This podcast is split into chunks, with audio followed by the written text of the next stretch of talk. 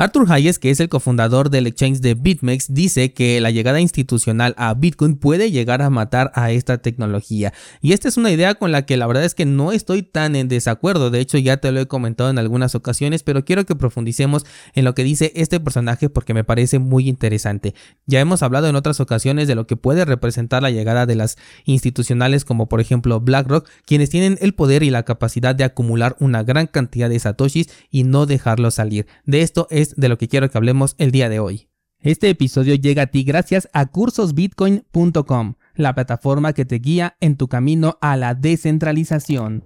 Si escuchas este podcast seguramente tú ya conoces que mi postura acerca de los ETF se divide en dos. La primera de ellas es con respecto al precio, el cual sí lo puede impulsar bastante, podemos irnos to the moon, lo podemos aprovechar de maravilla y la segunda postura es esta de la escasez, quien en esta ocasión juega un doble filo contra Bitcoin. Por un lado le da esta, esta apreciación en el precio, lo consideramos como un activo de valor, lo podemos considerar incluso como una moneda, como dinero duro y por otro lado permite que actores como por ejemplo BlackRock, otras empresas o estos personajes que son eh, grandes ballenas puedan realizar una gran acumulación y convertirlo en un activo de nicho. Al respecto, este personaje nos advierte que si un ETF como por ejemplo el de BlackRock crece demasiado, podría matar a Bitcoin porque cuando se invierta en estos derivados, lo que nos queda es únicamente un montón de Bitcoins inamovibles que están ahí. Esto es precisamente lo que yo te he comentado en otros episodios, que estos no los van a mover, que es muy probable que ni siquiera los vendan en el futuro y que nos los estén cambiando únicamente por activos derivados, que en este caso vienen siendo los ETFs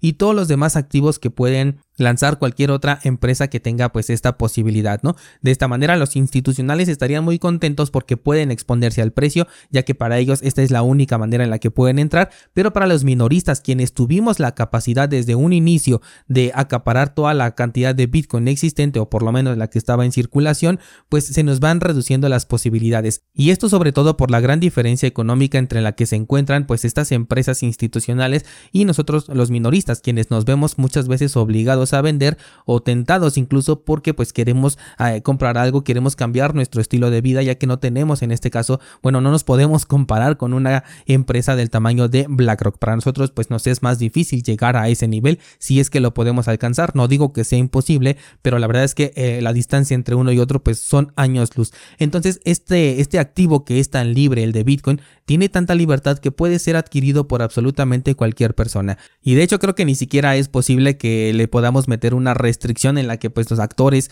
eh, como las grandes ballenas o las empresas institucionales no puedan entrar a este activo porque pues precisamente es una de sus características, la libertad, la libre participación que se le llama de poder entrar aquí a este ecosistema de Bitcoin si quieres o si no quieres. No hay ninguna obligación de que lo utilices como si la hay, por ejemplo, con el dinero fiat, que dependiendo del país en donde te encuentres, pues estás obligado a utilizar cierta moneda de curso legal. En este caso no existe esa obligación ni para utilizarlo, ni tampoco existe una prohibición para no hacerlo. Ahora, este personaje hace referencia a matar a Bitcoin y yo aquí sí difiero bastante porque matar a Bitcoin sería atentar contra las reglas del consenso o bien conseguir que pues tuviera un fallo, un fallo tipo un doble gasto, ¿no? Que se supone que es el, problema que soluciona. Bueno, es, es el problema que soluciona. Entonces, esto sí sería matar a Bitcoin y eso podríamos incluso repararlo si es que tuviera algún error de este tipo, pero bueno, a partir de ahí podríamos eh, comenzar a pensar en una muerte. Lo que en este caso estamos viendo es que se podría convertir en un activo de nicho, un activo que solamente este grupo de personas millonarias podrían realmente utilizar. El protocolo seguiría siendo el mismo, seguiría siendo una moneda descentralizada, una moneda de libre participación. Sin embargo, la, la acumulación de este activo pues quedaría en manos de unos cuantos quienes podrían aprovechar todas estas características y a nosotros únicamente bajarnos a nivel de un, eh, de un derivado en donde ya no tendría ninguna de estas características revolucionarias, ya se convertiría en un activo más que sí tiene una emisión limitada, pero incluso podrían llegar a crear más derivados de los 21 millones que existen. Esto puede ser un poco complicado porque a través de la blockchain podemos saber cuántos Bitcoin están en posición, por ejemplo, de BlackRock, de Fidelity, de Grayscale, de cualquier empresa y de esta manera podemos hacer un cálculo de si están ofreciendo más activos de los que se pueden emitir, que en este caso son los 21 millones de Bitcoin, pero de cualquier forma ellos podrían buscar alguna manera de incentivarnos a que podamos seguir invirtiendo en un activo derivado del derivado incluso, ¿no? No lo sé. Eh, todo esto sí podría llegarse a poner peligroso, pero esto no significaría la muerte de Bitcoin, sino la, eh, la centralización del circulante de Bitcoin, que sí sería algo bastante perjudicial, sobre todo porque nos dejaría sin ningún activo descentralizado que podamos utilizar, porque no hay otro que tenga estas mismas características, aunque como he dicho en otras ocasiones podemos replicar esta... Em, esta tecnología la podemos volver a crear desde cero, podemos volver a empezar a minarla y de esta manera, bueno, pues BlackRock se quedaría con el Bitcoin 1 y nosotros tendríamos el Bitcoin segunda generación o algo por el estilo, pero ya cambiar esa mentalidad en la gente de que uno de los Bitcoins, entre comillas, fracasó, creo que sería eh, un golpe bastante duro para la posible adopción del Bitcoin, digamos, 2.0, ¿no? Por poner un ejemplo en este caso. Otra cosa que nos dice aquí Arthur Hayes es que incluso estos grandes actores podrían lanzar ETFs de minería de Bitcoin y con ello podrían aumentar su control sobre la mecánica de consenso de la red, al poseer un gran porcentaje de mineros, algo que a su juicio es muy peligroso, tomando en cuenta que muchas de las actualizaciones que mantienen la independencia de Bitcoin chocan con los lineamientos de estas empresas tradicionales. Acabo de leer esto textualmente, ¿vale? Em, aquí es otro punto que en el que yo difiero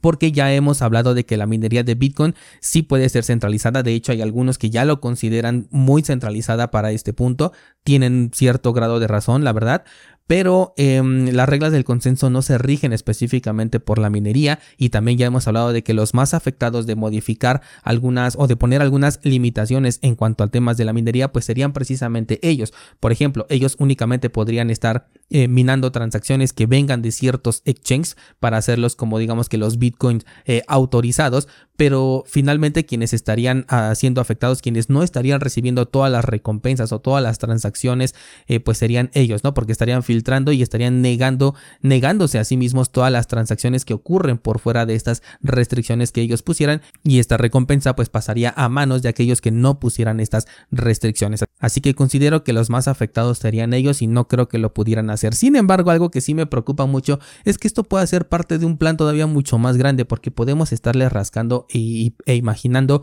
cosas no tan descabelladas la verdad que pueden llegar a suceder en el futuro. Y esto es por ejemplo que los exchanges centralizados ya sea por voluntad propia o por una orden judicial puedan únicamente realizar transacciones de salida hacia carteras de confianza. ¿Qué significaría una cartera de confianza? Por ejemplo, si tú tienes tu saldo en Bitso, únicamente lo puedes transferir hacia casas de cambio que estén reguladas, como por ejemplo Coinbase, como Binance, como Kraken, como Bitfinex, casas de cambio que ya están completamente reguladas, que formen parte de un registro eh, mundial, incluso podría ser, en el cual, bueno, pues ellos tienen la eh, el control de toda la información y lo pueden estar transfiriendo de uno a otro lado de tal manera que pues en todo momento sepan cuántas criptomonedas o cuántos bitcoins tenemos en nuestro poder y hacia dónde los movimos. Pero ya no podrías moverlo hacia una cartera en hardware o hacia tu cartera en software como por ejemplo Sparrow Wallet como Electrum. Esto ya no se podría hacer porque ellos los considerarían como carteras no de confianza. Existe la otra posibilidad como el tema que tratamos hace un par de años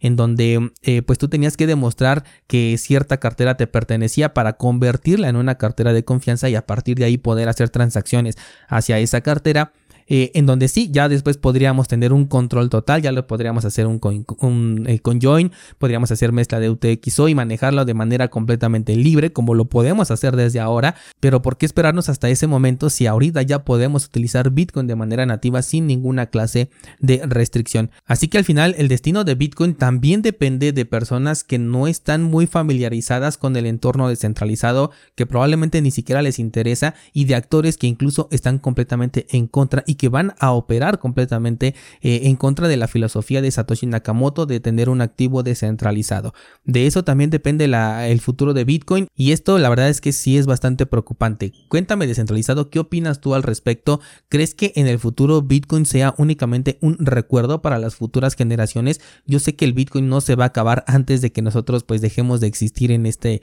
en esta tierra. Creo que nos vamos a ir nosotros primeros, sobre todo porque se van a seguir emitiendo Bitcoins hasta el año 2140 pero esta, eh, este circulante se va a ir reduciendo. Y otra pregunta que tengo es, ¿qué, ¿qué va a pasar con las personas, o sea, con los minoristas que sí mantengan estos satoshis bajo su control? Existirá un mercado para ellos, tendrán ciertos privilegios por contar con un activo descentralizado o por el contrario, ya la adopción será tan grande del lado centralizado que ya prácticamente nadie lo utilizaría de esta manera y en lugar de que la interacción con Bitcoin se vuelva más sencilla, ahora se volviera más complicada por el hecho de que ya prácticamente nadie lo maneja de esta manera y todos utilizan sus carteras centralizadas. ¿Qué crees que llegue a pasar en el futuro descentralizado? Cuéntamelo por favor en los comentarios o bien en el grupo de Discord en donde podemos debatir pues esta y muchas otras ideas. Eso sería todo por el día de hoy. Muchas gracias y hasta mañana.